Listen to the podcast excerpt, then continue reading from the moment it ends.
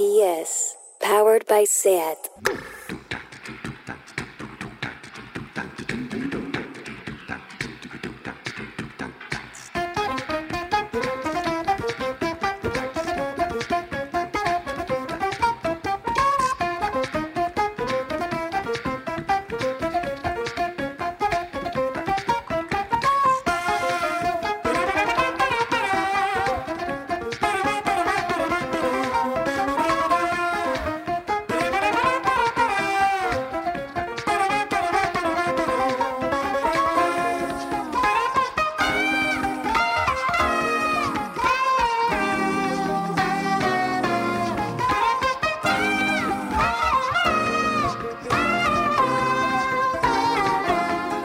Bienvenidas a Tardeo. ¿Estáis ya pensando en la fruta escarchada de la coca de San Juan?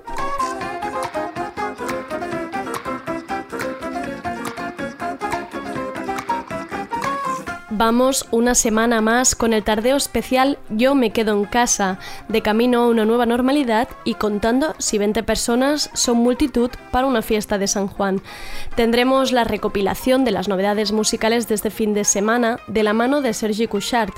Descubriremos también la cuenta de Twitter No les des casito, una cuenta informativa llena de consejos para evitar que la ultraderecha consiga cambiar el foco de discurso de los debates e introducir temas que por repetición acaben siendo validados socialmente. Si entraste en Twitter para informarte y estás harta de trolls y ataques, sigue ya a No le des casito. Y tendremos hoy también a Alberto Descheus y Ania Gavarró, que debutan con la película Las Perseides, su trabajo de final de curso. Ya estrenada en cines, ahora llega por fin a Filming, sobre el inicio de la adolescencia en un pueblo de Aragón, surcado de heridas y silencios y fantasmas de la Guerra Civil Española. Y esto será todo por hoy. Soy Andrea Gómez, bienvenidas a Tardeo.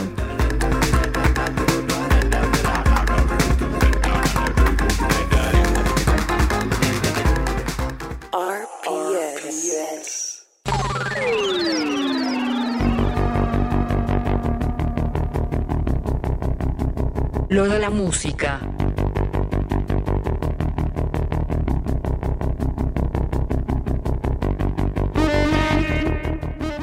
Os dejo ahora con lo de la música, la sección donde Sergi Couchard nos recopila las novedades musicales. Adelante, Sergi. Hola, hola, hola, Andrea y amigas del internet que nos escucháis ya estamos en verano y se ha notado de golpe. Hace muchísimo que no hablo de mis avances culinarios, pero ayer hice un arroz vegano a la leña que estaba para chuparse los dedos. Empiezo con Thurston Moore porque ha anunciado que tiene nuevo disco en solitario y esto es su primer avance, Hashish.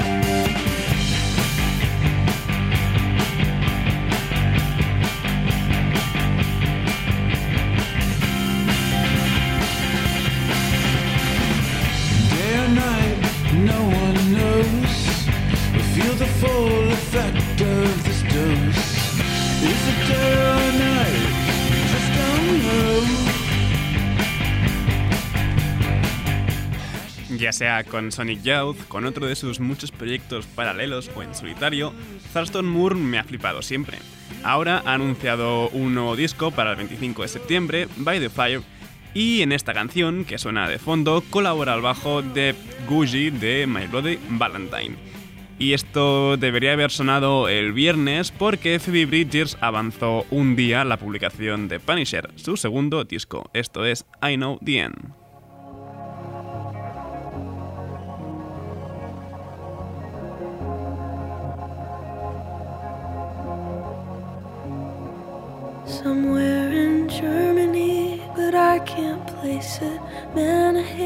This part of Texas. Close my eyes, fantasize.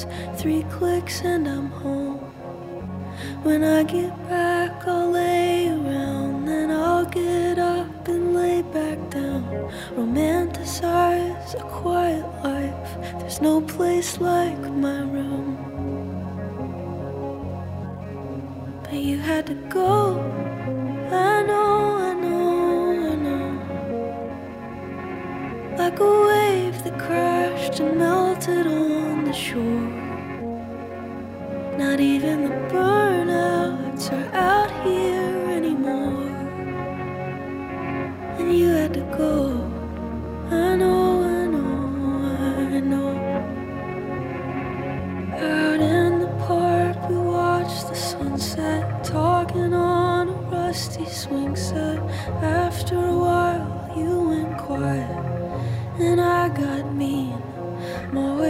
pushing you away from me, but you come back with gravity.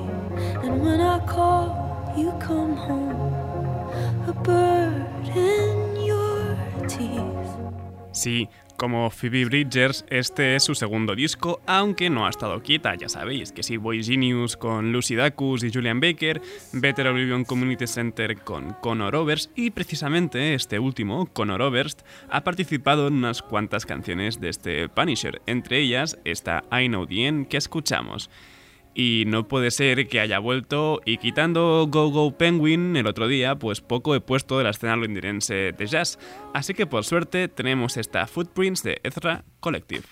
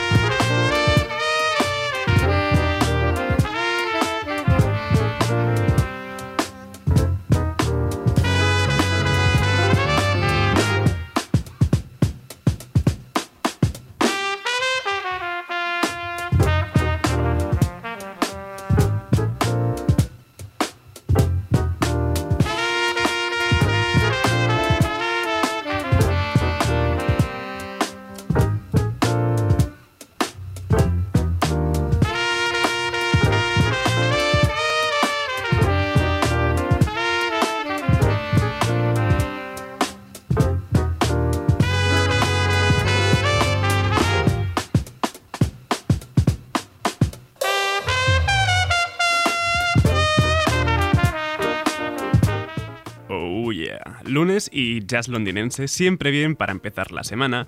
Esta Footprints que tocan Ezra Collective no es un tema suyo realmente, es una versión que han hecho del clásico Footprints de Wayne Shorter.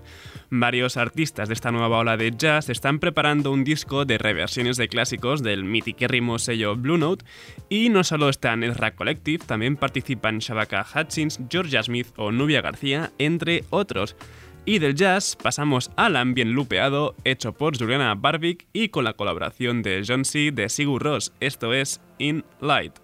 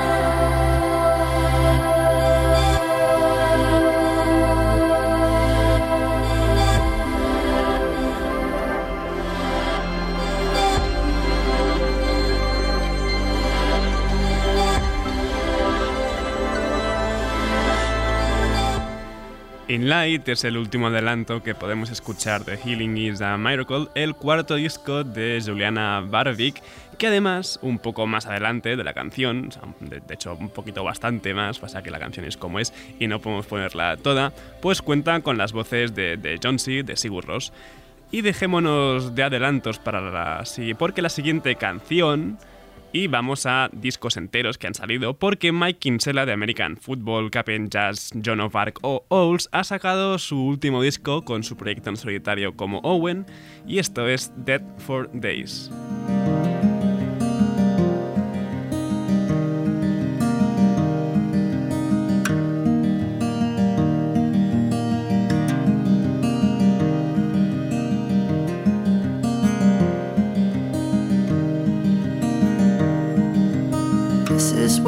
The cop said his head hit. He'd been dead for days, 18 hours away. I didn't see him, but Tim did. That part hadn't changed since we were kids.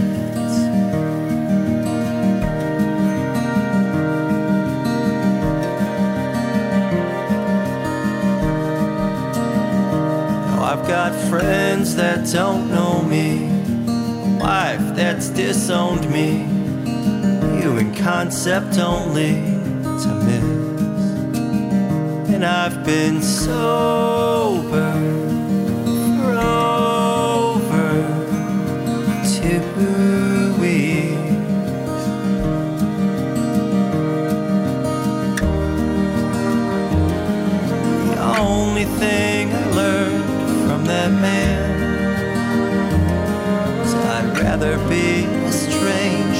next of.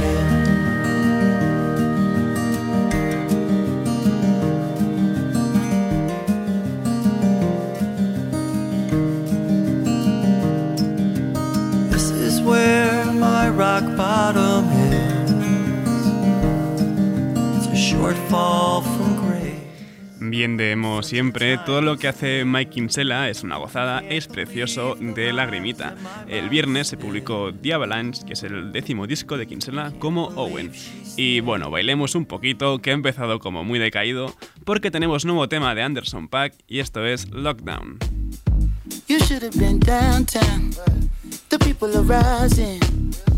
We thought it was a lockdown. They opened the fire.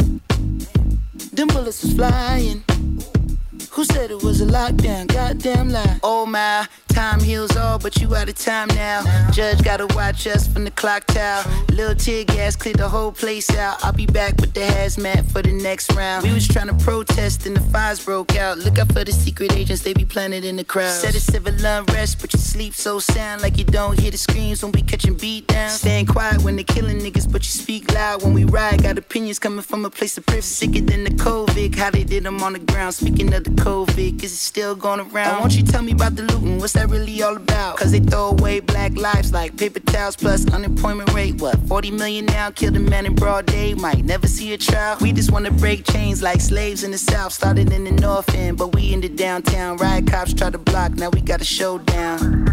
Down. I hereby declare this to be an unlawful assembly. And in the name of the people of the state of California, You should have been downtown. The people are rising. We thought it was a lockdown. They opened the fire. Them bullets was flying. Who said it was a lockdown? Goddamn lies. Two downtown where I got popped with the rubber bullet tray. Anderson Pack nos ha sorprendido con esta bailable canción protesta que es Lockdown. La canción se ha publicado para lo que se denomina el Juneteenth, que es una festividad que se celebra, que celebra la liberación de los esclavos negros el 19 de junio de 1865. Y el otro día hablaba del colectivo Spillage Village de Atlanta porque tenían nuevo tema juntos. Entre ellos encontrábamos a Earthgang, a Mereva o a Six Black, y precisamente estos dos últimos, eh, Mereva y Six Black, lanzaron el tema Heatwave el año pasado y ahora han presentado esta versión en acústico.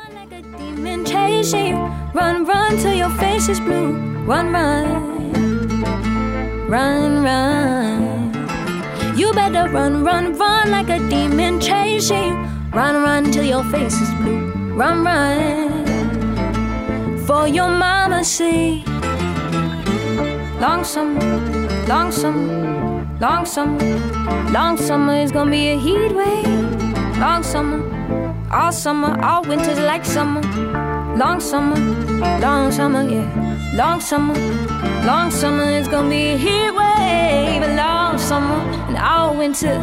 They killing yeah. See, they see sin in your skin, yeah. And their creams got the shits, yeah. They got that heat on their hip, yeah. And they can't wait to let it rip, no, no. See, they see sin in your skin, yeah. And their creams got the shit, boy. They got that heat on their hip, uh, and they can't wait to let it rip, no, no. Okay, I ain't tryna die on this beautiful day. I couldn't stand the thought of not seeing your beautiful face. So I'ma run like I've been running the streets right. I mean, run like I just missed the street light. I fall flat like I'm trying out for track. Cause they beat a nigga blue just for loving that he black. My advice is run like Obama. La versión original de Heatwave de Mereva, con la colaboración de Six Black, que de hecho no sé cómo se pronuncia porque es un 6 y Black, a lo mejor es Black o Six Black, pues era algo más movidito, la verdad, esta original.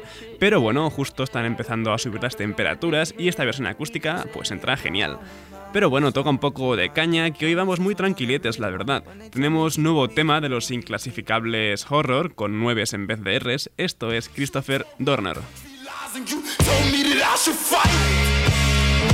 Put my trust in you, and you led me to the fire. I got a taste for revenge tonight, and no one's gonna leave alive. No witness, no witness, no witness, leave no witness, no witness. Right or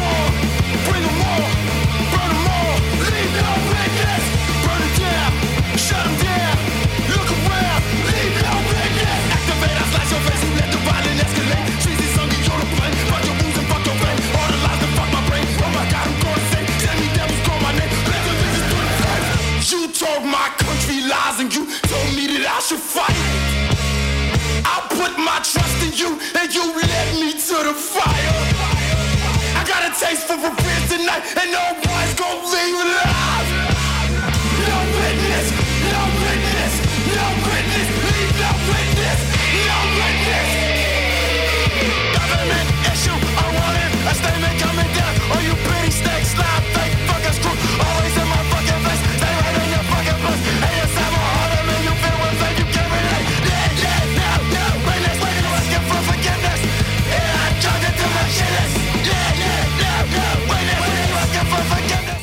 Christopher Dorner fue un policía de Los Ángeles culpable de diversos tiroteos contra compañeros del cuerpo en 2013.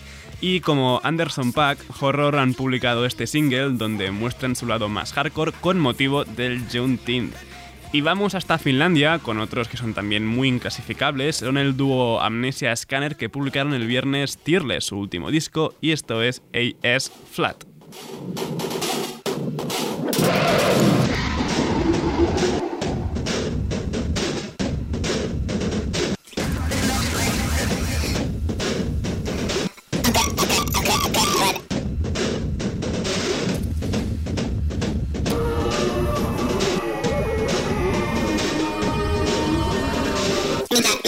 me down.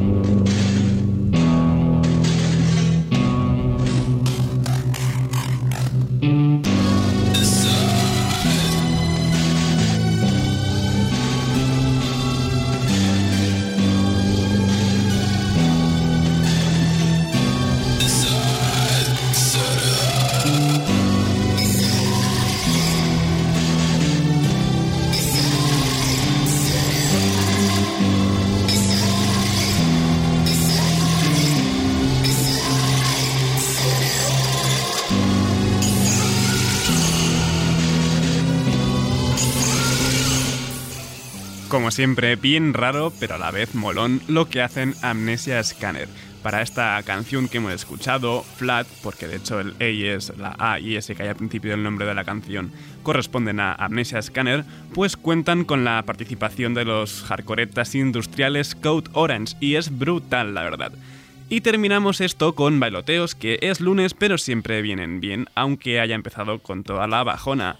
DJ Shadow, quien por cierto veremos en el festival el año que viene, ha publicado un EP de remixes de uno de los singles de su último disco. Esto es Rocket Fuel, remixado por Ten Ben. No dejéis de bailar. Hasta el jueves.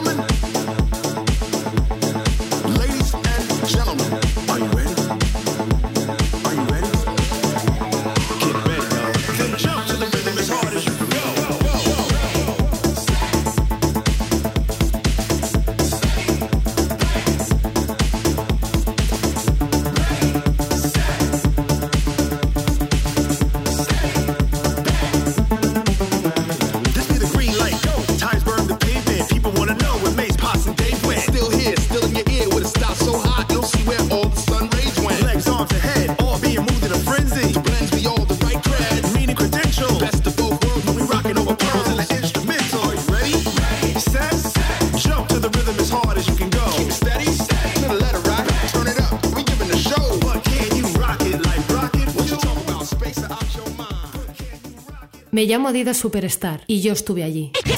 Estuve con Randy MC a principios de los 80. Me llevaban sin cordones. Me cantaron Mayadidas en 1986 y me hicieron famosa en todo el mundo. ¿Os la sabéis? Yo sí. Estuve allí. Madida.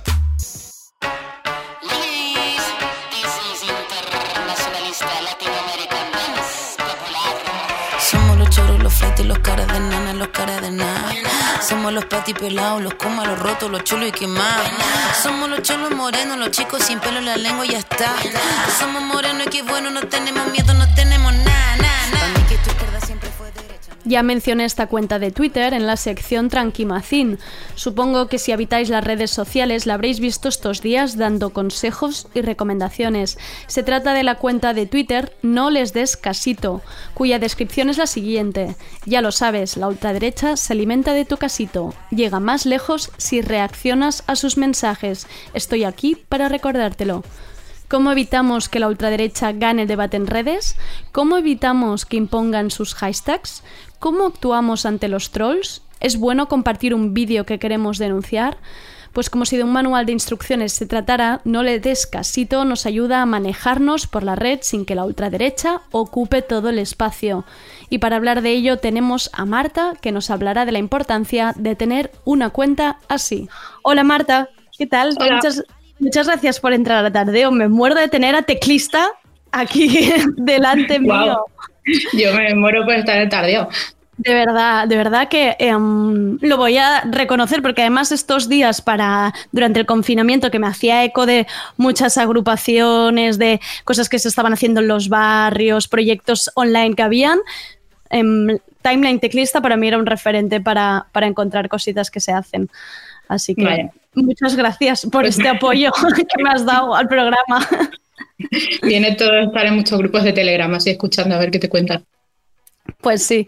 Em, Marta, em, antes de meternos en la cuenta No le des casito, forma parte de algo mayor, que es la red Levadura. Em, cuéntanos un poco por qué esta red y por qué nace. Pues la Red Levadura es una iniciativa de, que empezó un grupo de gente que son eh, sociólogos, psicólogos, que estudian cómo se difunden los mensajes de la ultraderecha en redes ¿Vale? y también han estado dando formación y trabajando con ONGs para explicarles o intentar mejorar cómo se comunicaba en redes. Y en medio de toda la pandemia surge la cosa de, bueno, tenemos que ir un poco más allá eh, se crea esta red, que es un espacio al que cualquiera se puede sumar, entrando en redlevadura.net, tienes un formulario y ya entras, en el que mucha otra gente que también estamos preocupadas por la comunicación en, en redes y por cómo suben los discursos del odio, nos reunimos y ponemos en común iniciativas, aprendizajes y vamos lanzando cositas. No le des casitos una de ellas, pero hay más por ahí. Hay más acciones. Em, ¿Realmente ha sido durante la pandemia que habéis visto que todo este grupo de personas habéis dicho, wow, em, necesitamos tomar las riendas, necesitamos organizarnos? Eh, realmente no. O sea, yo creo que a nadie se nos escapa que esto es parte de un movimiento mayor que, bueno, se pueden hacer muchos análisis, pero es el alt-right, es Trump, es Bolsonaro, es Vox y es un- una cosa mundial que lleva varios años y que es una reacción a cómo antes eh, las redes sociales y en la opinión pública estábamos ganando del otro lado, digamos. Aún a día de hoy probablemente seguimos de ahí ahí, pero que está claro que es un movimiento reaccionario para hacerse con un espacio que se había convertido, eh, en espacio me refiero a la opinión pública en redes, se había convertido en un espacio, pues, por lo menos, por lo menos marcadamente progresista, ¿no? Entonces la reacción es todo esto. Y cualquier persona que esté en redes eh, y más allá, la gente que se dedica a investigar sobre cómo funcionan las redes lleva ya bastante tiempo viendo cómo se mueve todo esto. Lo que pasa es que, claro, en la pandemia estamos todos en casa y tenemos mucho tiempo y el espacio público se redujo a Internet, entonces pues era más fácil ponernos a trabajar juntas en esto. Claro, más fácil y como más necesidad mm, ganar esta seguridad en el espacio, ¿no? Parecía que de repente, em, eso que tú dices, Twitter era como el único espacio donde compartías cosas y te comunicabas y de repente era quizá un sitio muy agresivo. Sí, cuando te quedas sin el bar o la plaza o la calle eh, para salir, cuando te agobias en redes, solamente tienes redes, pues hay que cuidar más las redes aún. Claro. Em, hablemos de No les des casito, es una acción dentro de esta red levadura. Em, cuéntanos un poco cómo surge la idea y por qué, por qué una cuenta de Twitter, por qué así modo informativa. Pues la idea era eh, contribuir a contrarrestar esta, es- o sea, a difundir esta idea que es contraintuitiva, de que en realidad la mejor manera de luchar contra la ultraderecha los mensajes de odio en redes es no hacerles caso, no contestar a ellos. Eh, en realidad sí hay que hacerles caso en el sentido de que hay que ser conscientes de que eso está ocurriendo y hay que buscar maneras de, enfrentar, de enfrentarnos a ellos. Pero la manera nunca es responderles eh, directamente. Y no lo es por varios temas. Uno de ellos es lo primero, que es el algoritmo, que estamos todo el rato explicando, que es que eh, el algoritmo de Twitter y de todas las redes sociales, porque todas funcionan con la misma lógica, cuando ven que un mensaje está provocando muchas reacciones, mucha gente les está contestando, consideran que es importante y relevante y se lo muestran a aún más gente. Entonces, tu tweet indignado, eh, tu eh, comentario diciendo eh, vaya burrada que has dicho, está contribuyendo a que esa burrada llegue más lejos. Claro, es que es, muy importante lo que dices, porque este hacerle caso a la ultraderecha parece que sea como lógico cuando lo escuchas, pero realmente esta cosa que se dice de frenar su, su discurso, de no compartir para denunciarlo, parece obvio, pero se está haciendo igual, porque yo hoy entraba en Twitter y me ha salido muchísimas veces este vídeo de estas como juventudes paramilitares que ahora, bueno, lo que parece casi un show, mm, una especie de vídeo muy extraño y había tanta gente como diciendo, bueno, pues qué desagradable, qué es esto, tal, pero al final ha conseguido que yo lo vea muchísimas veces y que llegue a mucha gente. Es un vídeo que quizá de otra manera no hubiera llegado a nadie. Sí, de hecho, todos los análisis que puedas hacer, toda la gente que se dedica a analizar redes, o tú misma viendo, eh, entrando, o sea, viendo por dónde se está convirtiendo un vídeo, puedes observar que la mayoría de los vídeos, de las comparticiones, perdón, son de gente que está en contra. Y además siempre sí, en realidad nos pasa, cuando vemos un contenido que nos gusta le damos a like y cuando nos cabreamos queremos hacer un comentario en contra. Es una cosa natural, no hay que eh, fustigarse porque estemos haciendo eso, es que es así, está diseñado para que funcione así. Esto tiene que ver con cómo funciona el cerebro, con que por instinto tendemos a, a prestar más atención a las cosas que nos causan miedo, que eso Ujú. es algo útil y que aprendimos cuando teníamos que tener miedo a los depredadores y vivíamos en cuevas. Pero eh, eso queda en nuestro cerebro, tiene sentido, pero tenemos que ser conscientes de que eso pasa e intentar frenarnos a veces, ¿no? Entonces, igual siempre nos, nos fijamos más en lo que nos da miedo, en lo que nos da eh, cabreo, tristeza, los sentimientos extremos, digamos. Y las redes, el funcionamiento de las redes eh, está pensado diseñado para que pasemos el mayor tiempo posible en las redes, eh, para que nos enganchemos, digamos, y ellas pueden vender más publicidad, que es un modelo de negocio. Buscando ese tipo de sentimientos extremos y además la gente que se dedica a difundir mensajes de odio, a difundir fake news, también buscan ese tipo de sentimientos extremos. Una cosa que sucede mucho es que, eh, bueno, también está muy estudiado que las fake news corren más rápido que las noticias, digamos, con más descritas con más mesura. Eh, ¿Por qué? No es que nos guste la mentira, que tengamos una inclinación a que nos mientan, sino que la forma en la que están escritas las fake news eh, tiene en cuenta esto.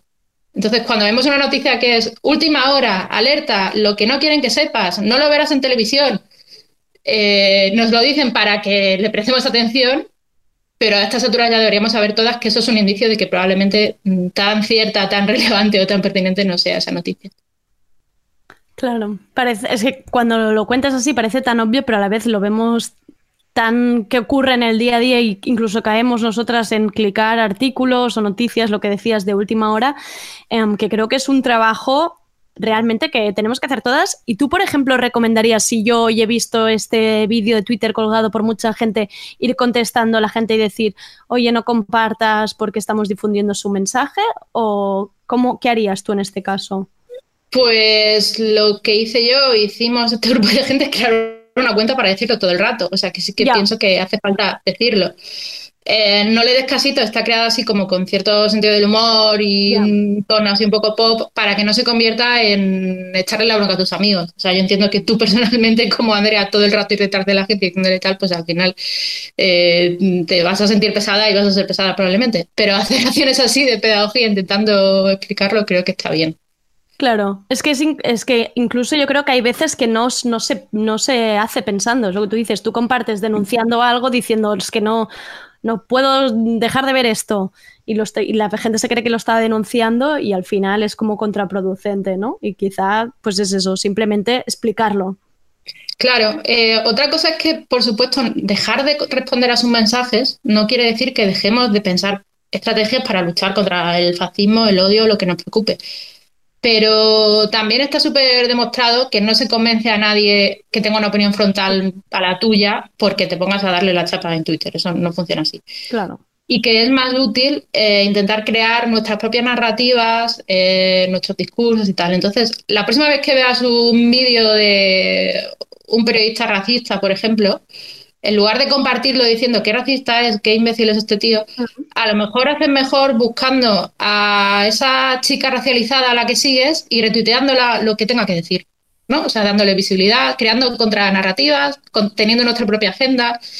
Eh, y si te cabrea mucho, pues a lo mejor haces más contra el racismo bajando al banco de alimentos de tu barrio, que es un espacio de convivencia vecinal que es bastante chulo, que estando en Twitter compartiendo vídeos de nazis.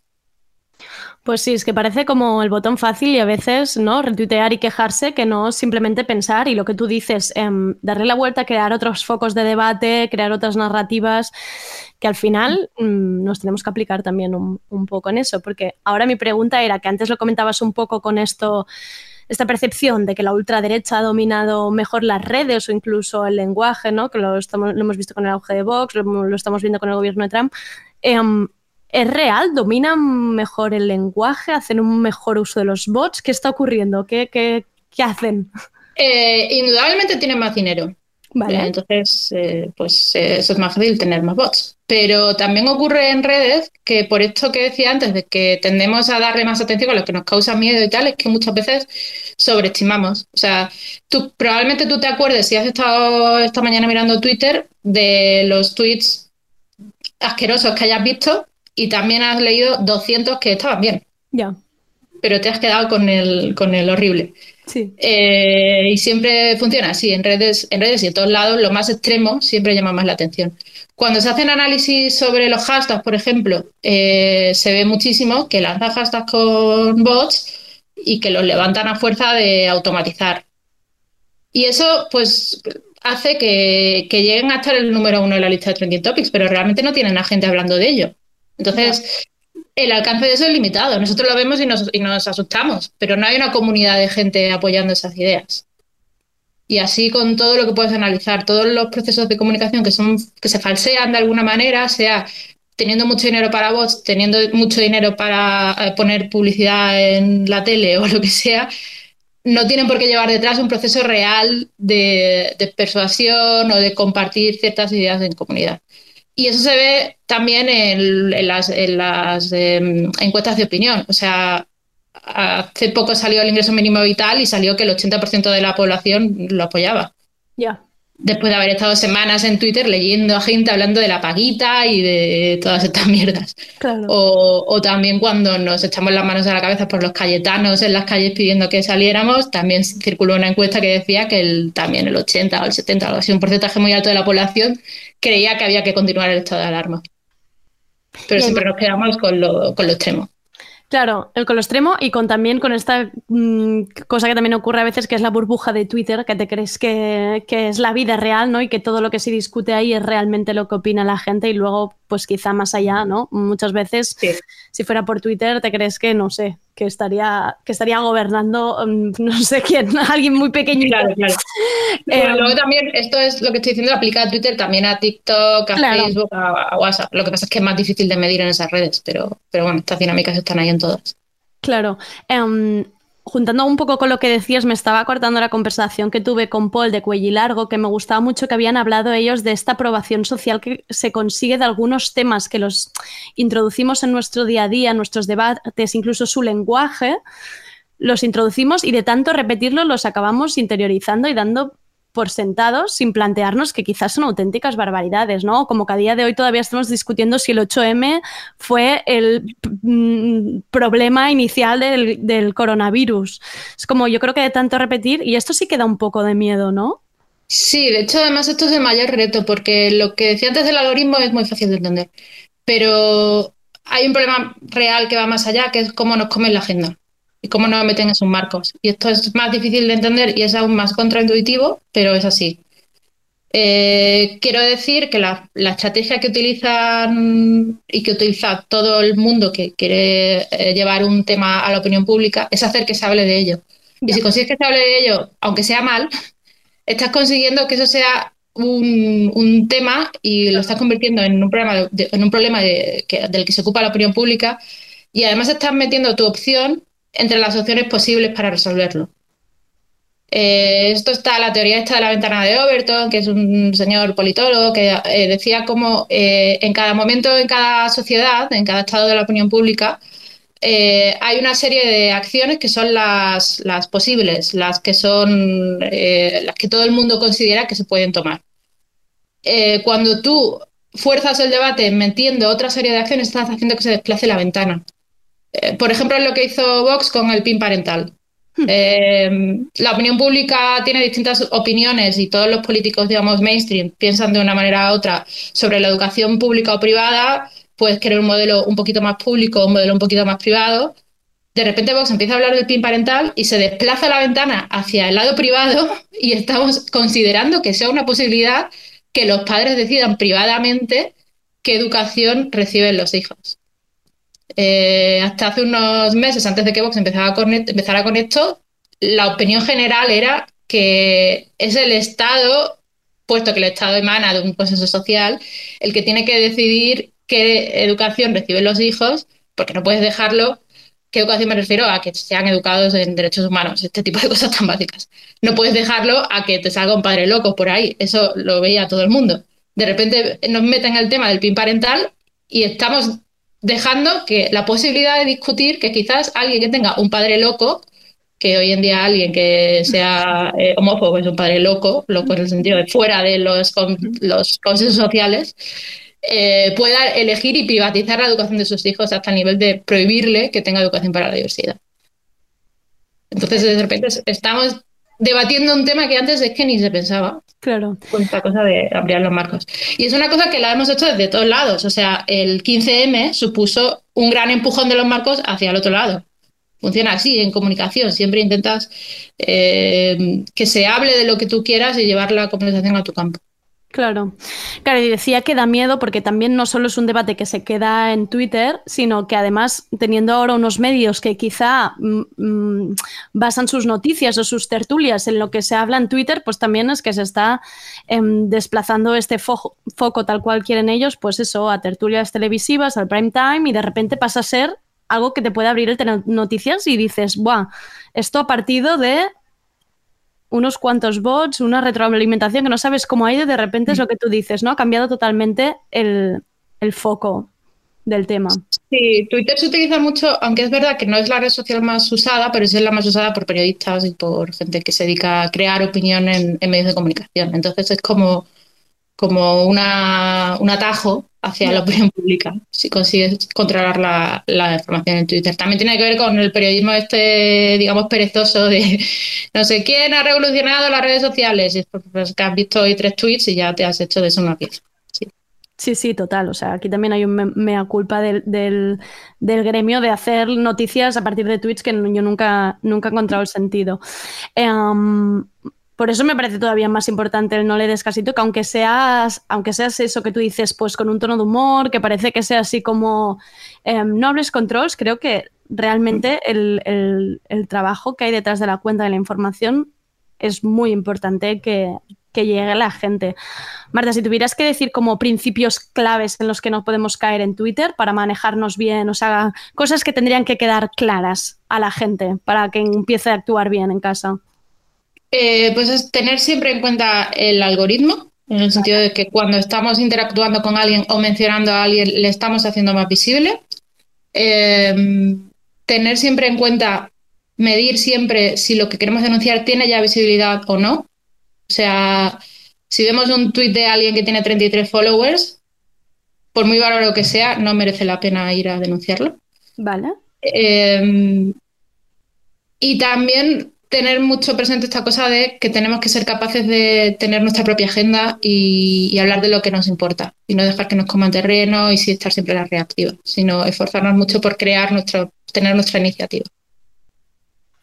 Apunta- apuntadísimo todos y espero que en casa también hayáis, cogido apuntes. Um, me da un poco la sensación, y corrígeme tú si me equivoco, porque todo esto ha sido como esta mañana yo pensando así, eh, me da la sensación que uno de los problemas como es que también estamos como muy atomizados, ¿no? Internet, que falta esta como comunidad o coordinación, que por ejemplo estos días viendo las noticias de los, de los fans del K-pop, en cómo han conseguido movilizarse en Estados Unidos, ¿Crees que realmente nos falta cohesión? O sea, ¿hay esta necesidad de sentirse comunidad para poder actuar como tal? ¿O qué es lo que... Un poco también para ver cuál es nuestros, nuestro problema. Eh, creo que nos sentimos bastante comunidad en redes, o sea, eh, conocemos a mucha más gente y nos sentimos parte de cosas mucho más grandes que antes de que existieran las redes. Creo que eso es indudable. Lo que pasa es que estamos muy bombardeados. O sea, al principio, hace unos años, cuando poca gente utilizaba redes, era un espacio, digamos, más eh, naif, eh, en el, todo el buen sentido. En el momento en que los que quieren conservar su poder se dan cuenta de que es en redes donde se está jugando el debate público y político, estamos sometidos a una cantidad de bombardeo eh, a nivel, eh, eso, gente produciendo fake news, bots, eh, publicidad, que, es, que es normal. Estamos ahí en primera línea de fuego. O sea, es normal que que ante tanto estímulo negativo acabemos perdiendo cierto sentido de comunidad. Pero aún así yo soy optimista y sigo pensando que las redes son un sitio, un espacio público donde se crean bastantes lazos y bastante comunidad. Y bueno, tenemos el ejemplo de lo que ha pasado en los últimos meses con la pandemia. Eh, creo que otra vez pecamos de esto de quedarnos siempre con lo peor, pero la cantidad de iniciativas de apoyo vecinal, de gente intentando dar lo mejor de sí mismas para el común en redes, eh, de muchas maneras, ha sido bastante abrumadora. Así que yo me quedaría con eso.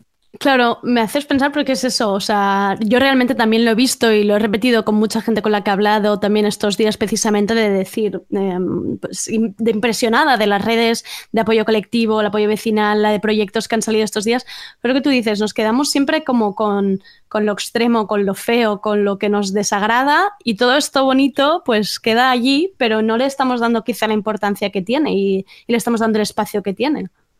Claro, y el reto es saber conectar y que la próxima vez, como decía antes, que veas un tuit de cabreo, te acuerdes de que hace tres tweets leíste una iniciativa súper chula digas, ah, pues en vez de reaccionar a esta mierda, voy a compartir esta iniciativa. Pues sí, esto, mira, esto yo tengo que pensar, tengo que pensar más también en no sacar siempre esta parte más agresiva y sacar la parte también más bonita, oye. Em, Tampoco hay que ponerse cursis, o sea, tú No, puedes es que no ser, cursi, puedes ser, claro. digamos, cortante o borde o lo que sea, pero entender que donde pones el foco es una decisión política que tiene consecuencias y que hay mucha gente queriendo que pongamos el foco en, en todo el odio y una manera de resistir es poner el foco en otro sitio. Claro, es que es eso, me lo estoy imaginando como si fuera el carrito del helado, o sea, es eso, hay tanta gente como tirando de la cuerda para que les hagamos caso que al final es como no entres en el juego y piensa dos veces antes de, de entrar en Twitter, porque es lo que tú dices, al final son decisiones políticas y son espacios que tenemos que reivindicar y saber manejarnos, ¿no? Es lo más importante. Mm, otra de las cosas que hablamos con Proyecto Una era mm, de cómo, digamos, en contra de la ultraderecha, pues sí que se estaba como el, el meme y el humor, como lenguaje político combativo, sí que se estaba avanzando bastante y sí que había bastante espacio en este sentido.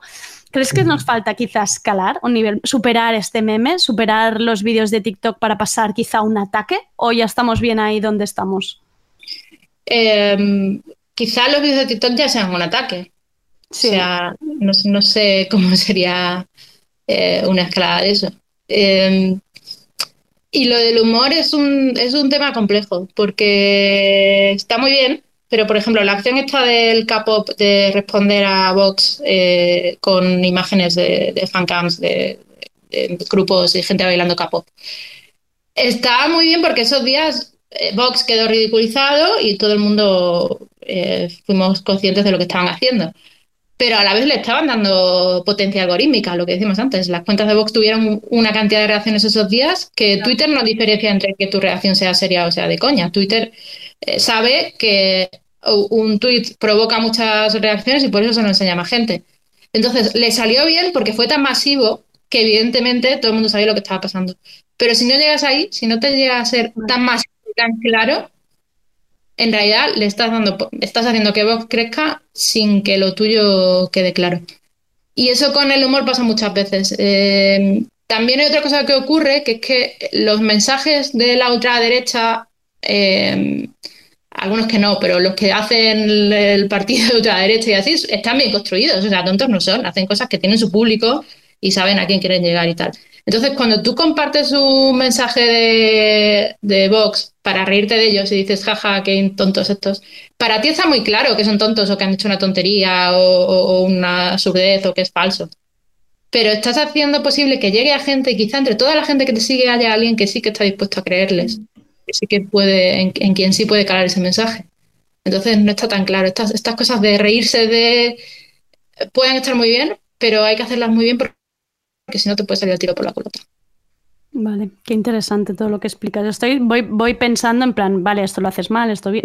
voy, voy aplicándome También, cosas. también en, en comunicación no es una ciencia exacta y no hay nada que se haga mal o bien. Evidentemente, no le casito hace tweets que siempre son una simplificación y entonces la consigna general es no interactúes con ellos. Pero claro, en mi imaginación no estaba que cientos de fans del capo podían hacer esa cosa tan magistral. O sea, mis pero por defecto es no interactúes con ellos. Luego, si tienes una idea brillante, pues ya vemos. Pero-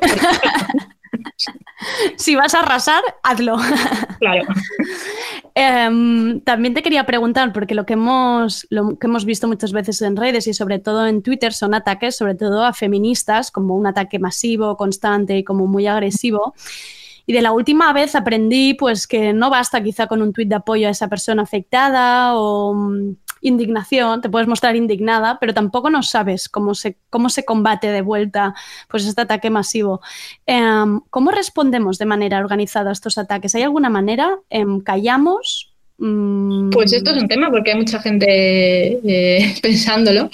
En este caso creo que callar no es la solución eh, porque creo que los trolls eh, machistas son tantos y tan potentes que ya no se puede callar. Es lo que decía antes, cuando alguien con solo mm, 30 followers dice algo no le des más visibilidad, pero si tienes a cientos de personas o a todo foro coches contra ti, ahí ya no hay por supuesto. Eh, hay algunos mecanismos de denuncia en las propias redes sociales que si el ataque es muy extremo funcionan, a nivel les pueden borrar las cuentas. Hay incluso mo- mecanismos de denuncia legal, que bueno, esto es un debate, pero quizá algunas veces sí que convenga ir a la policía con ciertos tweets.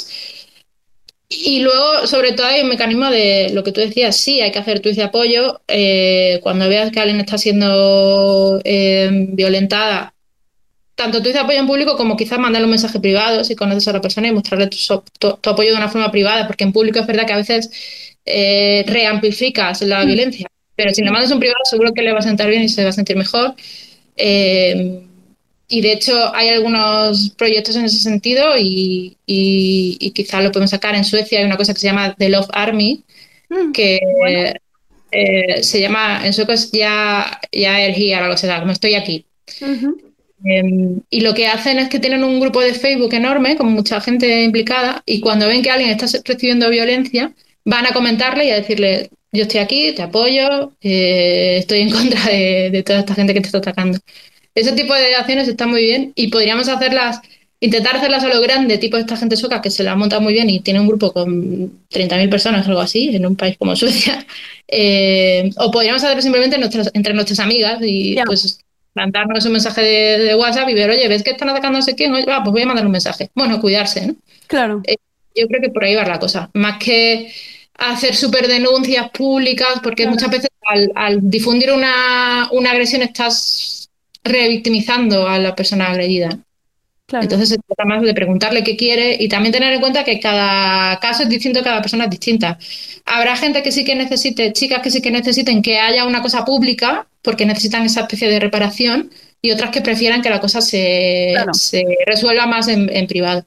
Claro. Pero bueno, en en general, así por resumir, la cosa es estar atentas y saber que ante las violencias dirigidas claramente contra una persona, eh, sí que hay que actuar y hay que apoyar a la persona. Claro. No le des casito así de general para el troleo tonto de, o para las cuentas de fakes y así, pero cuando el ataque se dirige a una persona, evidentemente tienes que tomar partido.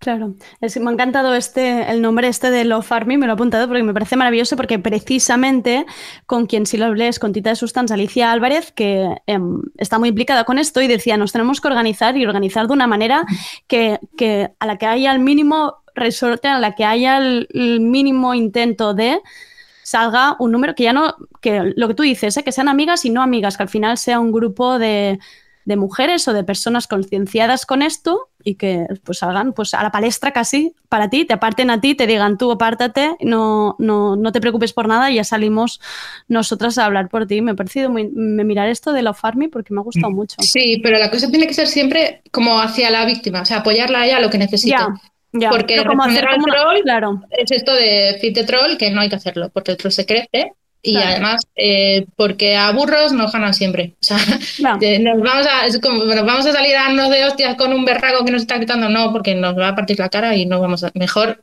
eh, quedarnos protegiendo a la gente que está siendo agredida. Claro. Que buscar estrategias de escalar la violencia. Eso Como- como se ha intentado otras veces defensa, ¿no? y, y no, no funciona. Más de protección y apoyo, pero no de ir a por los trolls, porque los trolls son muchos, tienen mucho tiempo, muy poca vida social y muy pocos escrúpulos a este nivel. Me quedaré con la idea de un escudo de defensa, casi como un Sí. círculo alrededor de la persona. Mm, Marta, y ya para ir acabando, que me está encantando. Yo, si fuera por mí, te tenía toda la tarde hablando, porque te- a ti te exprimía hasta, vamos, hasta el final. Bueno, Pero- esta bien. Em, la percepción, no sé si real, de hablada con algunas amigas, con gente que está en Twitter, es que realmente no solo ya es que sea una red em, polarizada, sino que además, incluso quizá últimamente, no sé si es por el confinamiento o no- la verdad es que no sé, no sé cuadrarlo en el tiempo, ¿eh? pero como se nota como más agresiva, incluso como una falta de respeto entre personas que, que quizá antes, no, no estoy hablando ya ni del, tro- ni del troll que ya viene a, a, pues a insultar y atacar, sino como un, no sé cómo decirlo, como un mal ambiente general, una, que vas un poco con pies de plomos de, uy, qué he dicho y a quién he molestado.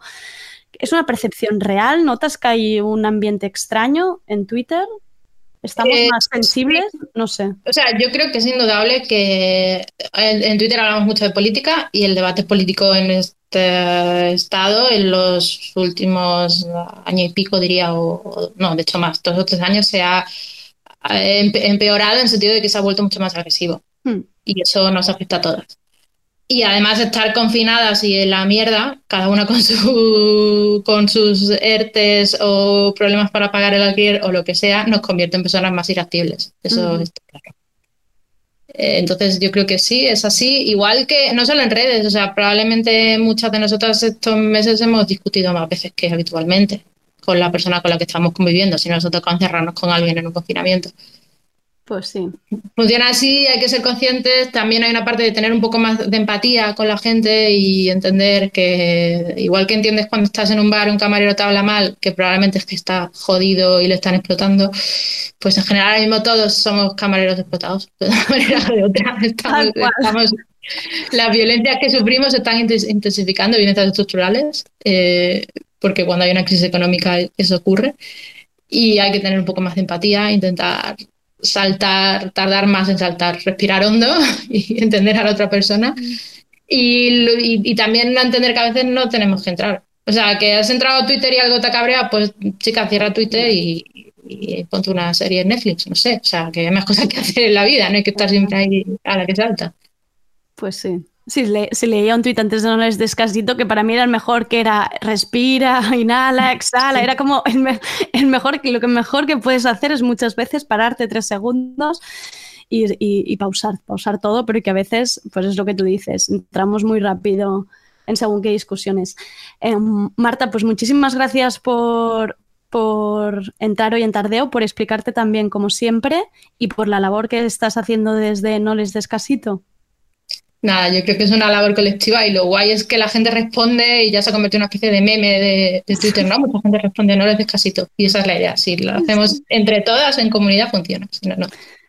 Pues sí, si hay algún oyente que, que esté interesada, redlevadura.net, podréis entrar y ya veréis que allí hay un formulario también y pues, bueno, pues se puede colaborar de otras maneras y no les descasito en Twitter. Y ya sabéis, haced caso de lo que ha dicho Marta, que yo también ahora voy un rato al rincón de pensar a ver, a ver qué hago bien y qué hago mal. Muchísimas gracias, Marta. Nada, a ti. Un abrazo. Adiós. Somos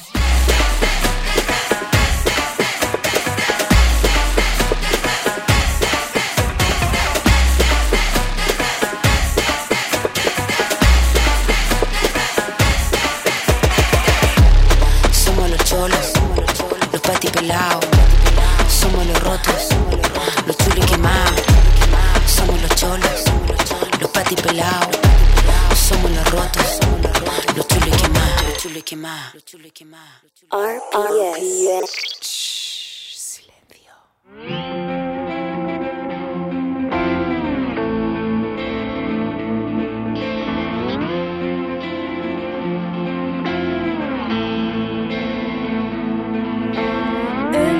Encontraron donde siempre supieron que estaban 45 y un corazón.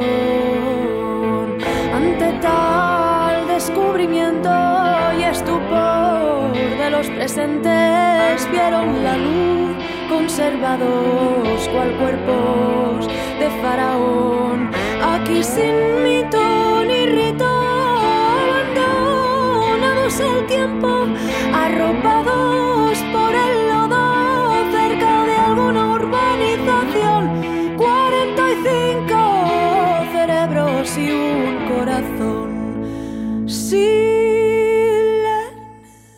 Ya es verano y seguramente esta noche ya has pasado un poco de calor. Pues imaginad pasar el verano denso y lento en un pueblo de Aragón, sin tus amigas, pasando la adolescencia en medio de la nada. Te ha tocado esta vez con tu padre, que están separados, y este verano él quiere llevarte de excursión. Seguramente a muchos os suena un verano de padres separados, pero va más allá. Hay fantasmas y también hay historia de España. Este es el punto de partida de la película Las Perseides, que se estrenó en el Festival de Cine Independiente de Buenos Aires y que ahora aterriza en filming. Dirigida por Alberto Dacheus y Ania Gavarró, es su trabajo de final de grado de la Universidad Pompeu Fabra, cantera de jóvenes cineastas que van abriéndose camino entre los grandes del cine.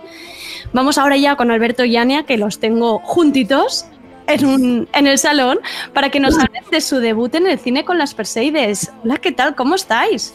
Hola, ¿qué tal? Pues bien, ahora mejor, ¿no? Ahora ya más. Sí, ¿cómo ha sido? ¿Cómo habéis pasado el confinamiento, desescalada? ¿Cómo, cómo lo habéis llevado? Bueno, ha sido durillo, porque Sí. al final estábamos en Barcelona, que es la ciudad, es que cuando sales a pasear solo ves cemento, ¿no? También, y no hay nada en natura o cosas así, y ha sido durillo. Pero bueno, creo que somos como de las primeras personas que nos hemos visto, ¿no? Tú y yo, cuando todo empezó, eso de paseos a dos metros, un poco. Sí, yo también como con subidas y bajadas un poco, ¿no? También momentos como de bloqueo absoluto y momentos más, Claro, más tranquilos, pero bien. porque además ya habíais acabado la universidad, ya estabais, ya no estabais haciendo clases. Eh, bueno, yo estaba haciendo un máster, Ah. pero, pero no, clases ya estaba más o menos. Sí. Bueno, bueno, sea- no era este drama de clases virtuales y estas cosas. Yo sí, yo sí, pero ¿Sí? bastante bien, la verdad. Lo Pero, claro, ahora mi pregunta es, pensaba, en una carrera como cine, ¿no? Que darás, o comunicación audiovisual, que da la sensación que todo sea como más práctico, proyectos y tal, es como más difícil, ¿no? Incluso hacerlo todo virtual. Bueno, de hecho, yo ahora lo que estoy estudiando es montaje, que ya termino, y, Ah, vale. y entonces esto sí que es como mucho más, como que hasta cierto punto también ha funcionado porque se puede hacer todo mucho más desde casa, con, Claro. con materiales ajenos, con algo más de ese carácter, ¿no?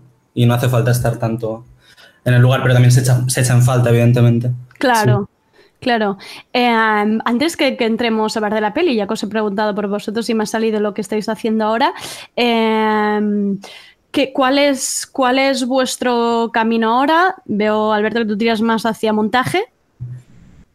Eh, yo, bueno, es que el montaje no, no me lo tomo como tampoco como una especialidad, sino más bien como una manera también de pensar como el cine, como... Ya, También me lo tomo como una herramienta para, para, pues eso, para llevar a cabo otro- otros proyectos de, ot- de otra naturaleza, a lo mejor, ¿no?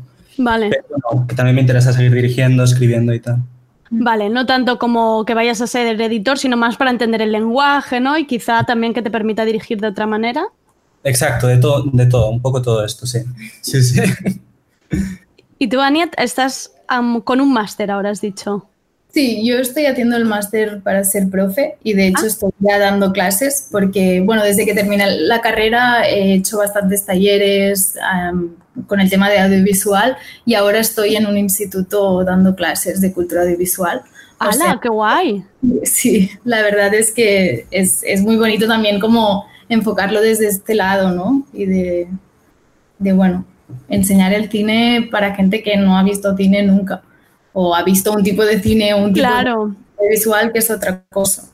Como que a lo mejor a veces se piensa mucho como que hemos hecho un, hemos hecho un largo de ficción, ¿no? Y deberíamos estar escribiendo el siguiente, Ya. como con buscando más presupuesto, como una cosa más grande, más grande, más grande, ¿no? Y a veces es como que, pues, qué- horror, ¿no? Imagínate tener como, como de repente un equipo el triple de grande con, con el que no te conoces o con el que... Claro. No, no sé, yo creo que se puede hacer cine de muchas maneras y también la pedagogía es otra y como creo que está... ¿Habéis notado esta presión un poco de eso que se espere de vosotros? De, bueno, pues ahora vuestro trabajo final de curso ha triunfado, ahora ya es el momento de, venga, meteros rápido en hacer más pelis, lo que decía Alberto. Mm, Yo creo que no, pero porque también la manera de trabajar ha sido como una cosa súper horizontal. Yo no me siento que seamos como unos directores que jerárquicamente estemos por encima del resto del equipo. Al contrario, o sea, nosotros no teníamos ni idea de cómo se hacía el cine cuando empezamos con la película y ha funcionado todo de manera como, bueno, intentando pedir ayuda siempre que podíamos, porque al final había gente que, que sabía más que nosotros y está bien. Y en ese sentido creo que los dos teníamos como bastante claro que, bueno, y todo el equipo, que la manera como la que queremos hacer cine es así, es, es de manera horizontal y obviamente no en las condiciones económicas que, que se han dado en esta película, pero sí como, bueno, rompiendo un poco con, con esta cosa jerárquica donde hay una mente pensante que gestiona y el resto solo son manos o no sé bien bien qué, pero sí. Sí, sí, total. Claro, como la idea del, del director o directora como jefe, ¿no? Y que quizá, pues al final es como una parte del engranaje, ¿no? Lo- justo lo que decías. Em, hablemos de las preseries. Yo lo he explicado un poco, pero sin contar demasiado. ¿Me explicáis, me explicáis un poco la sinopsis? ¿Me contáis la historia? Un pelín, para que, para que el oyente diga, vale, venga, voy a verla en filming. Bueno, pues eh, esto siempre nos ha costado un poco, el tema de la sinopsis. O sea, es la, la peor parte siempre. Hasta, hasta, que no la teníamos bastante avanzada, no la podíamos hacer muy bien. Así que, bueno, voy a intentarlo. A ver qué sale. No, Las Perseidas explica eh, la historia del verano de los 12 años de Mar, que se va con su padre recién separado a un pueblo de Aragón, donde tiene una casa familiar. Y bueno, al principio ellos dos no se comunican mucho, no se llevan muy bien. Y la niña, de alguna manera, por su cuenta, emprende con un viaje de descubrimiento del espacio que se convierte en un viaje también de descubrimiento familiar uh -huh. y a través de una serie de fantasmas que han quedado anclados en ese lugar y tal, también un descubrimiento del de pasado histórico y de la, bueno, de la historia en mayúsculas, digamos, de, del lugar. Oye, yo creo que lo tienes dominado, ¿eh? Esto de la sinopsis, porque ha salido redondísima, Alberto. O sea, sí, sí, ha quedado perfecta. Ania, ¿quieres añadir algo? No, no, yo dejo a porque muy bien Cuatro años después, ¿no? Um, claro, um, es que me gusta mucho la idea porque empieza, ¿no? Y es esta, y es esta una peli, ¿no? De, de iniciación de la adolescencia, ¿no? Esta cosa que, bueno, has visto pelis, pero bueno, es otra manera de plantearla. Pero me gusta mucho que la, que la hayáis cruzado con estos trazos de memoria histórica, estos espacios como que están atravesados por, por todas estas heridas. ¿Era una idea que teníais desde el inicio? ¿Cómo mmm, sabíais que queríais hablar de esto? ¿Por qué? ¿Qué relación tenéis con estos espacios, con esa historia? O sea, otra cosa que me ha sorprendido es que leyendo algunas críticas que he encontrado por internet era son súper jóvenes para que les interese esto. Y yo en plan, bueno, ¿a qué edad, a qué edad uno se, de, se despreocupa por esto? Qué raro, ¿no? Sí, sí. Sí, eh, a nosotros nos salió como un poco eh, la cosa de, de decir que nosotros hablamos mucho de política y en claro. nuestro entorno se habla de política y hay cosas que, que, somos conscientes de que no se están haciendo bien y la historia forma parte de la política al final. Claro. Entonces, sí que teníamos claro que, bueno, partiendo del espacio que es el pueblo de Alberto, donde iba cuando era pequeño. Bueno, mío no. Bueno, no, no es tuyo el pueblo, donde, donde veraneabas cuando eras pequeño. Eh, él nos había hablado de este lugar y como de la zona de la central eléctrica que hay, como todo esto. Y bueno, dio la casualidad que nosotros decidimos antes el grupo con quien queríamos trabajar que no la historia propiamente. Qué fuerte. Y eso fue como, vale, mmm, somos amigos, sabemos que podemos trabajar bien y queremos hacer algo juntos. Y eso era, era, erais de la carrera, o sea, el grupo, el equipo era, vale, wow. Sí, sí, sí. Y, y, entonces, bueno, fue un, un, verano que estábamos todos esparcidos por el mundo, porque habían ido todos de Erasmus y yo me había quedado ahí en Barcelona. Y volvió Ginebra, que es la, la jefa de sonido, y nos fuimos, ella y yo, un 31 de agosto a visitar el pueblo. Bien, bien de frío, ¿eh? Hacía fresquete, ¿eh? El 31 de agosto ahí. Horrible, o sea, no podíamos salir del coche, cinco minutos de andar y nos perdíamos. Pero fue increíble y realmente entendimos que ese era el lugar que queríamos descubrir nosotros también y que, y que había algo ahí y que teníamos ganas como de ir todos y construir a partir de, de eso, ¿no? de estos espacios que están vacíos aparentemente, que están, bueno, donde no hay nada, pero puede haberlo todo, ¿no? Al final, y es un claro. poco lo que también le pasa a la protagonista, en cierto modo.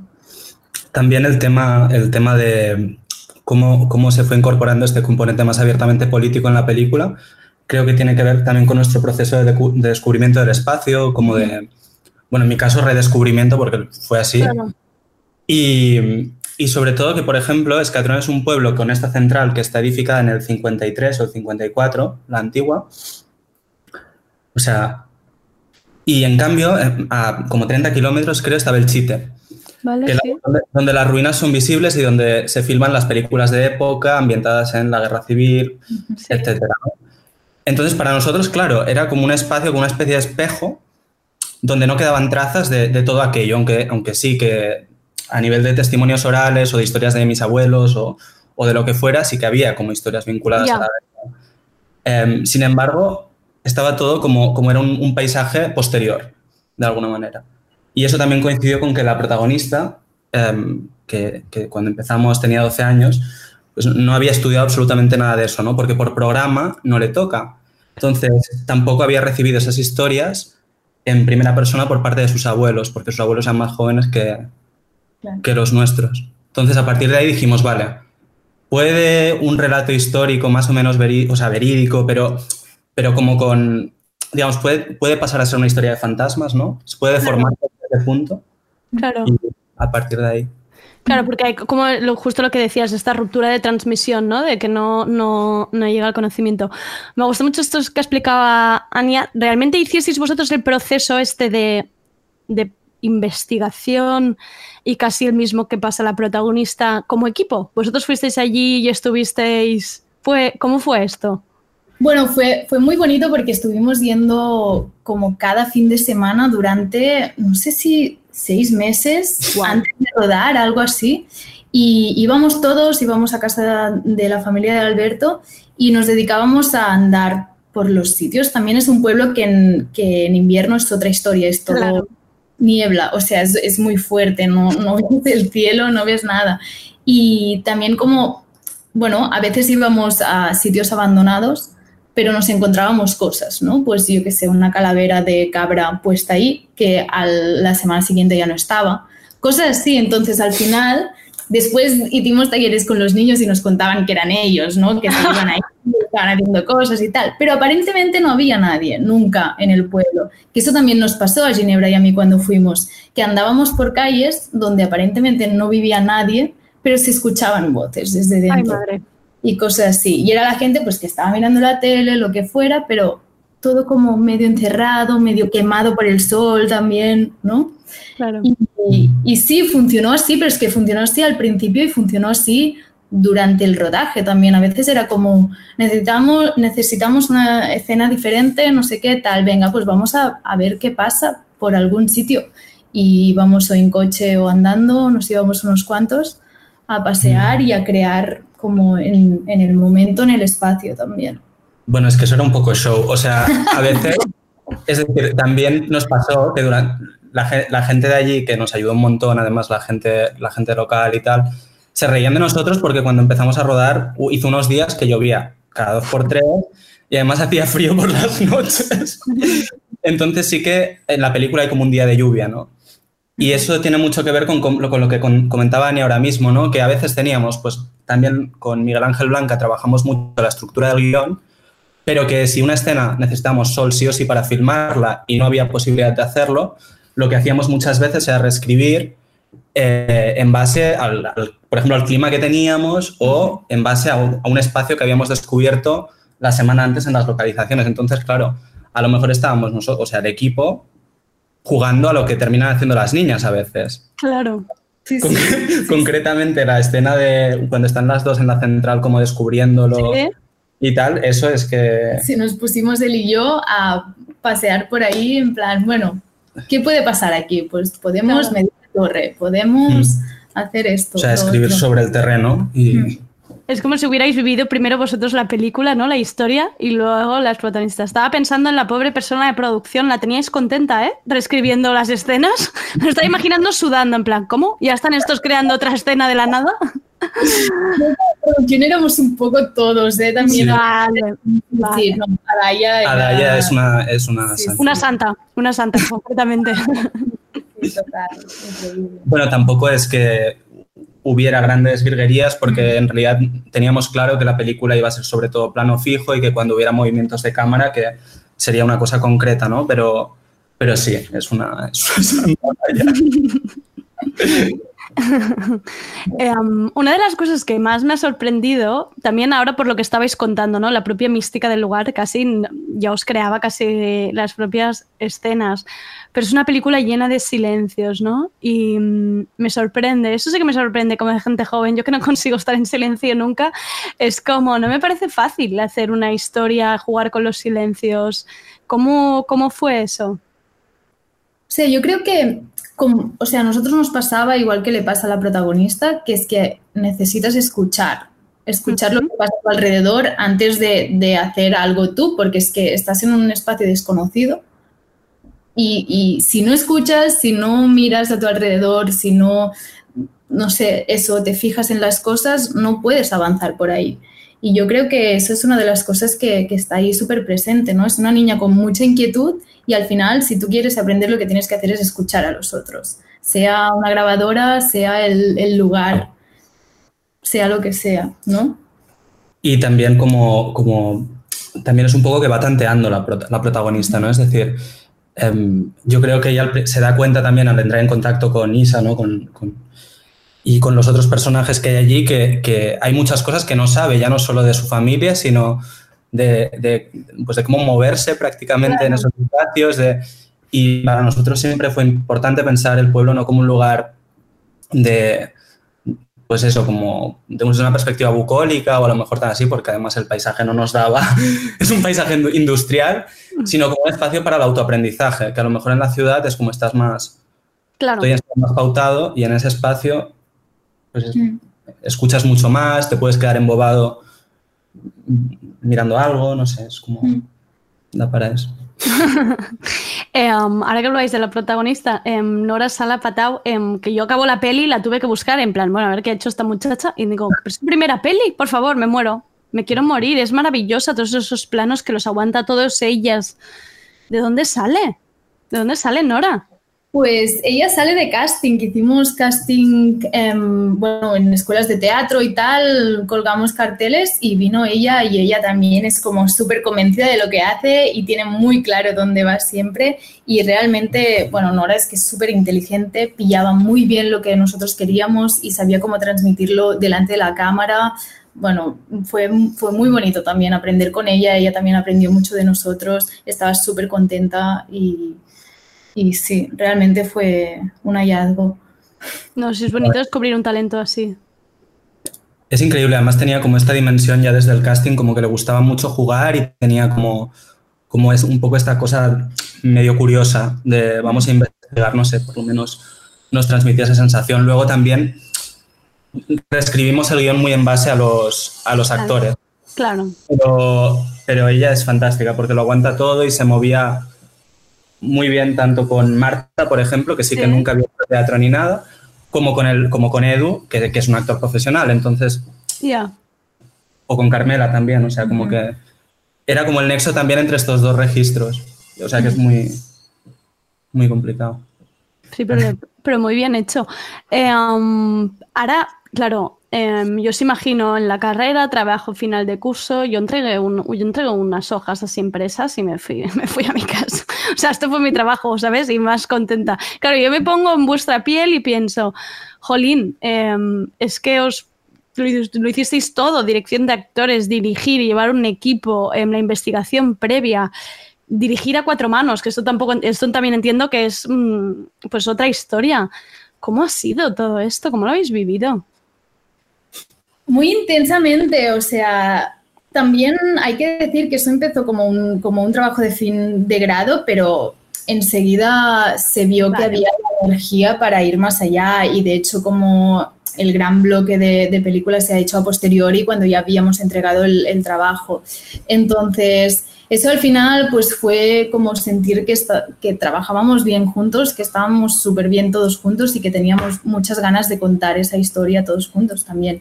Y después, bueno, con también la entrada de Bugalú, la productora, eso nos ayudó un montón porque bueno, con guion nos puso también como un poco los pies en la tierra, ¿no? Que a veces es como, estás en la universidad, en la universidad también es increíble porque hay como mucha tutoría, muchas claro. cosas súper bien, pero estás ahí, ¿no? Como Ya. la institución universidad a veces Claro.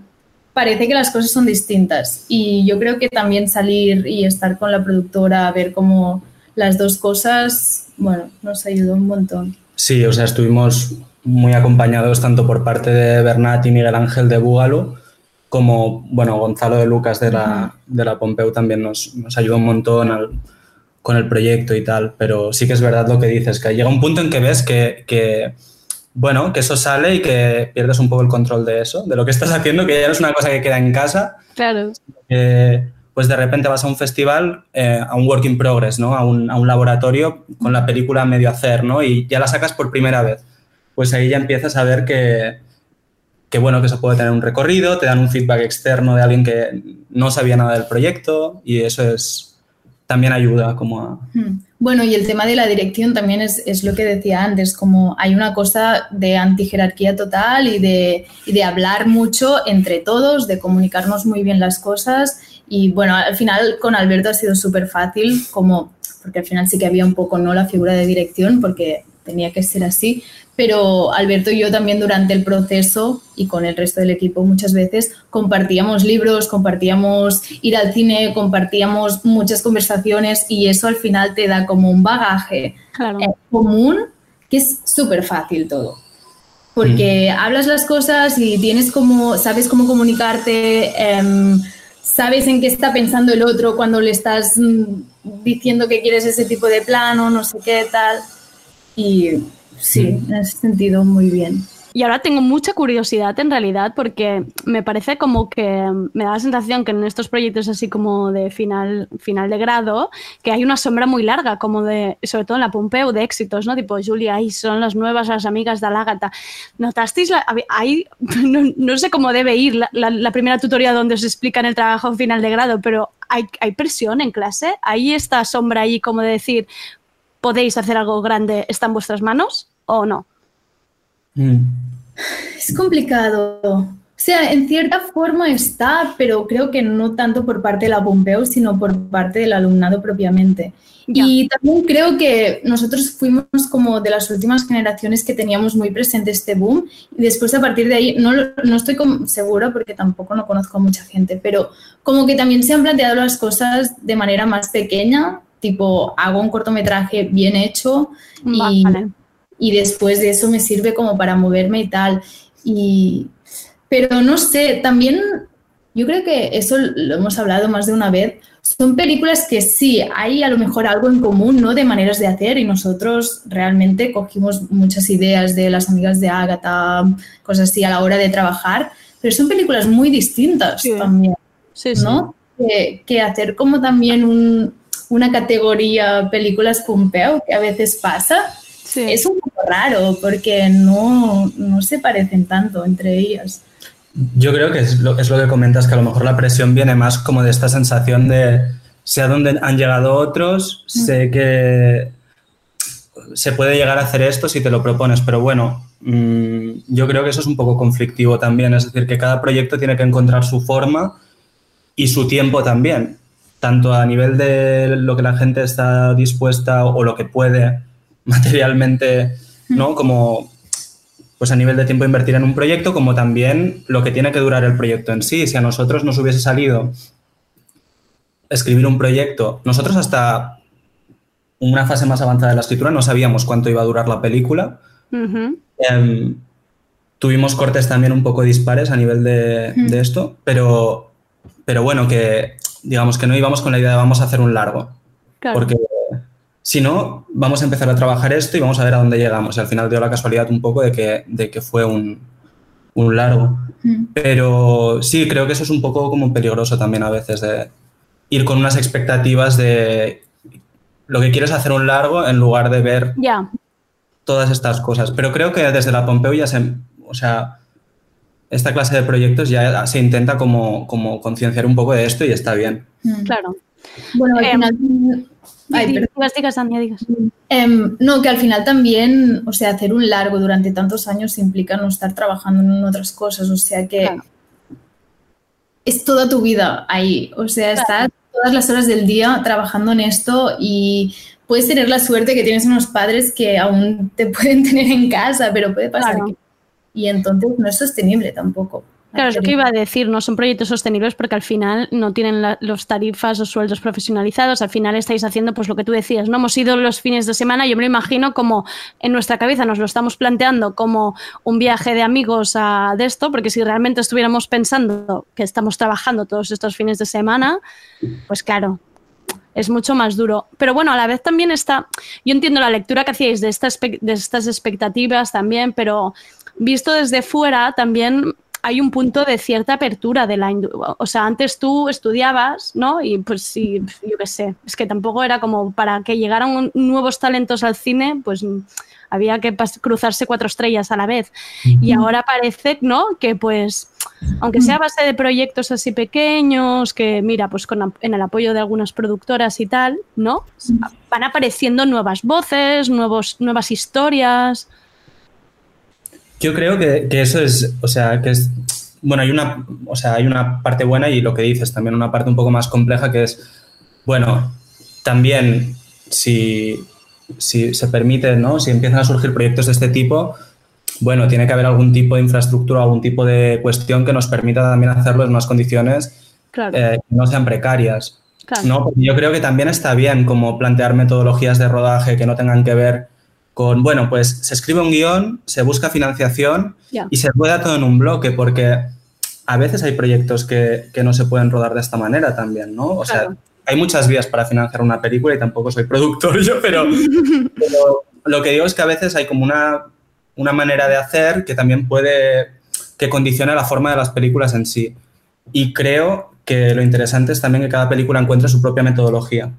Y así como supongo que salen cosas distintas. Sí, en ese sentido también, o sea, lo que pasa es que si nosotros hubiéramos planteado la película para ir por las vías normales, ¿no? Las de la industria, a lo mejor aún no habríamos empezado. Claro, Porque claro. si pides eh, la ayuda, te dan el dinero, no sé qué tal, es que y hay una cosa de tempos de ahora necesito contar esta historia Mm. y tiene que ser así, que sí se tendría que replantear porque no funciona para todo.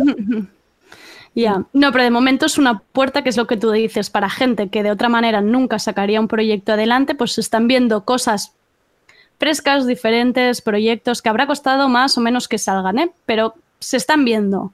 Y a partir de allí, si tú luego ya entras en la industria, no entras, eres profe, eres ahora estás perfeccionando el montaje, ya es cuestión de cada uno, pero, pero no, yo encuentro, yo, o sea, más que verlo como un, el gremio de los salidos de la, de la Pompeu, lo veo que es una puerta que obviamente no la veo nada fácil porque como os decía, yo mi trabajo de final de grado fueron 10 páginas impresas, ya os lo digo, pero tenéis todo el mérito del mundo, pero que me alegro también que esté esta puerta y que, y que hayáis llegado al cine, a filming y que vamos, y que donde sea que más lleguéis yo estaré aquí, que quiero, que quiero verlo.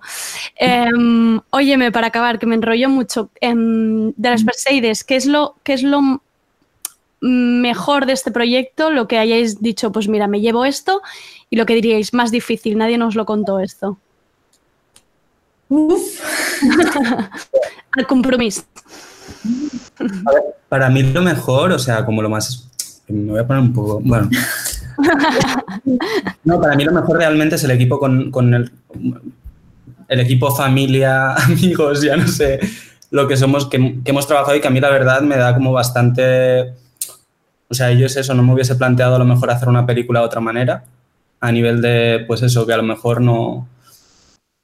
Pues no, no sé si soy el perfil de, de persona, ¿no? Que, que, que han dicho que, o sea, no, el estereotipo de director de cine, Claro, claro.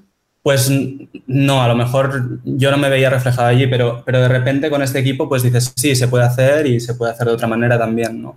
Eso es lo mejor para mí. Yo, para mí también va en esta línea y no solo como en el, el ámbito de hacer películas, sino también en la vida en general. O sea, te replanteas cosas porque estás, estás viviendo con gente, con mucha gente durante mucho tiempo y va bien. Y va bien porque os comunicáis y porque, porque habláis las cosas, porque ponéis las cosas sobre la mesa cuando se tienen que poner y porque trabajáis en equipo. Y eso para mí es algo que, que bueno, que he aprendido un montón trabajando de esta manera y lo aplicaría como a mi vida personal, bueno, ya lo intentaría aplicar, lo aplicaría a todas las, las, mm, las vidas profesionales porque creo que es como pueden funcionar las cosas realmente. Y lo peor. Lo peor, a ver, yo creo que ha habido momentos de todo. O sea, ha habido momentos como tensos, de, de, pues eso, pues desde problemas en el rodaje hasta que al final se dilata mucho en el tiempo y, y a veces es complicado sostener la energía y tienes que, o sea, tienes que dedicar mucho tiempo a, pues a, no sé, a cuidarte con el equipo, a estar, intentar hacer un poco de piña. Pero bueno, tampoco lo vería como algo malo. Sin embargo, sí que a lo mejor la parte más del final de presentarla y todo esto, aunque nos, nos o sea, yo personalmente le he encontrado el gustillo también a eso. Mm. Creo que es un poco más, más complicada, no, no sabría decirlo, pero como esta sensación de exposición es Claro. para mí lo más... Y que tampoco no te lo no te lo bueno, sí que lo sabes, te lo cuentan, pero luego cuando te encuentras es como, ay, todavía queda esta fase ahora de todavía me tengo que mover por sitios. Sí, yo diría también como el hecho de tener que venderte. Ya. En, Ya. en- no de, de venderte de voy a hacer esto porque tú me Sí. lo pides, sino en el sentido de tener que estar vendiendo eh, tu película, que es como, mírala, yo sé hacer, no sé, no sé hacer publicidad. Claro, o sea, no es mío. claro. Y creo que los dos somos como personas bastante más del tú a tú o más reservadas en ese sentido y tener que exponer un poco el trabajo que estás haciendo es complicado. Pero, y bueno, después está también como el hecho de, de- de no recibir nada, o sea, no nada a cambio, sino nada monetario a cambio, que es como, vale, he puesto mucha energía, mucha vida ahí y ojalá poder estar cobrando por eso, Claro. porque al final Mm. tendría que estar haciéndolo. Y Claro. es, es duro porque yo he tenido crisis de, vale, quiero irme de casa, eh, no sé qué tal, y no puedo ahora mismo porque no me da. Mm. Es, es justo lo que hablábamos con Belén, que es el, con Belén Funes, que hablamos con ella. Imagínate, ¿no? Una persona como ella que dices, bueno, pues ya está, ya ha tocado el cielo, ya ha ganado un Goya, un Y es esta cosa del cine, ¿no? Que yo os veo y digo, wow, han tenido una peli en, en los cines, están ahora en filming, han debutado ya en el cine, em, están, están ya de camino al éxito. Y claro, y es como, no hay retribución, vivo con mis padres y no estoy viendo un duro. Gracias por todo, ¿no? Sí. Sí, sí, sí. Y a mí me encanta que salga esto, porque creo que a veces también la, la visión que se tiene del cine, primero, es como muy monolítica a nivel del tipo de películas que, Claro. Que existen, que además nosotros como espectadores hemos ido mucho, mucho excéntrico a ver cine, Sí, Más sí. de autor, sí. o sí, o exacto, otro tipo de cosas, y, y luego el tema de las alfombras rojas y todo esto, que Claro. parece que te vistas de gala, pero, o, o un poco bien, pero luego es como, a mis padres, Voy a devolver el traje, ¿no? Luego. Eh, por suerte no- no- yo no he pasado por el momento no. traje. Pero sí, que las luces, no, las luces, los premios y estas presentaciones, ¿no? Que no desluzcan, pues que al final la precariedad que hay, igual o peor que en, que en cualquier otro gremio. Igual siempre en festivales y tal siempre nos han acogido súper bien y tampoco ha habido como una cosa de, de eso, ¿no? Más de alfombra roja y tal. Simple- ha sido mucho más de, de comentar las películas Claro. con la gente, de estar... Sí, Claro. pero te pasa que yo, por ejemplo, estaba todo el día, o sea, durante la semana yendo a trabajar, siendo profe, no sé qué tal, y de repente el fin de semana te ibas a un festival de Claro. qué, te trataban súper bien. Claro. Oh, ¿qué está Mi vida, ¿no? Dando tumbos. Claro, no, el tema es que una cosa no debería sacar la otra. Tampoco no es que nos merezcáis esos festivales, ni ir de gala, ni beber copas de cava. Pero eso también debería ir acompañado de lo que pedía Ania, ¿no? Que me gustaría que fuera un trabajo retribuido. Em, me ha encantado charlar con vosotros y aunque nos guste esta exposición y venderos, lo habéis hecho muy bien, os lo digo. Gracias. Sí. Es, es mucho más agradecido realmente. Sí, sí. No se pueden tirar tomates. Exacto. Es más cómodo, es como estar hablando en el salón de casa esto. Pues Ania Gavarro, Alberto de Seus, muchísimas gracias por entrar a Tardeo. Em, los oyentes tenéis las Perseides ya en Filming, en la plataforma Film- Filming para ver online y mm, hagáis lo que hagáis, mucha suerte. Em, ojalá ser una de tus alumnas ahora en cultura audiovisual. Me hubiera encantado tener esto en el colegio, madre mía. Y os seguiremos de cerca, Alberto, tú igual, em, a seguir descubriendo el lenguaje audiovisual. Muchísimas, gracias. Un abrazo muy fuerte. Que vaya bien. Adiós. Y hasta aquí el tardeo de hoy. Muchas gracias por acompañarnos. Volvemos el jueves. Permitidnos descansar un poco celebrando el solsticio de verano y la noche de San Juan. Disfrutad de las reuniones, las amigas, las cenas, las comidas, los petardos y las noches largas. Soy Andrea Gómez. Gracias por escucharnos. Después de ochenta años, después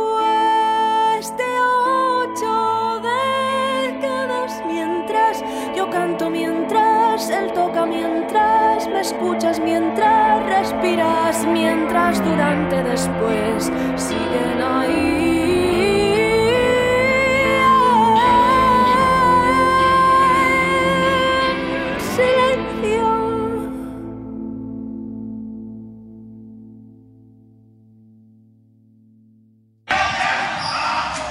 Me llamo Adidas Superstar y yo estuve allí. Estuve en las canchas de baloncesto en Estados Unidos en los 70. Me convertí en la zapa favorita en la NBA.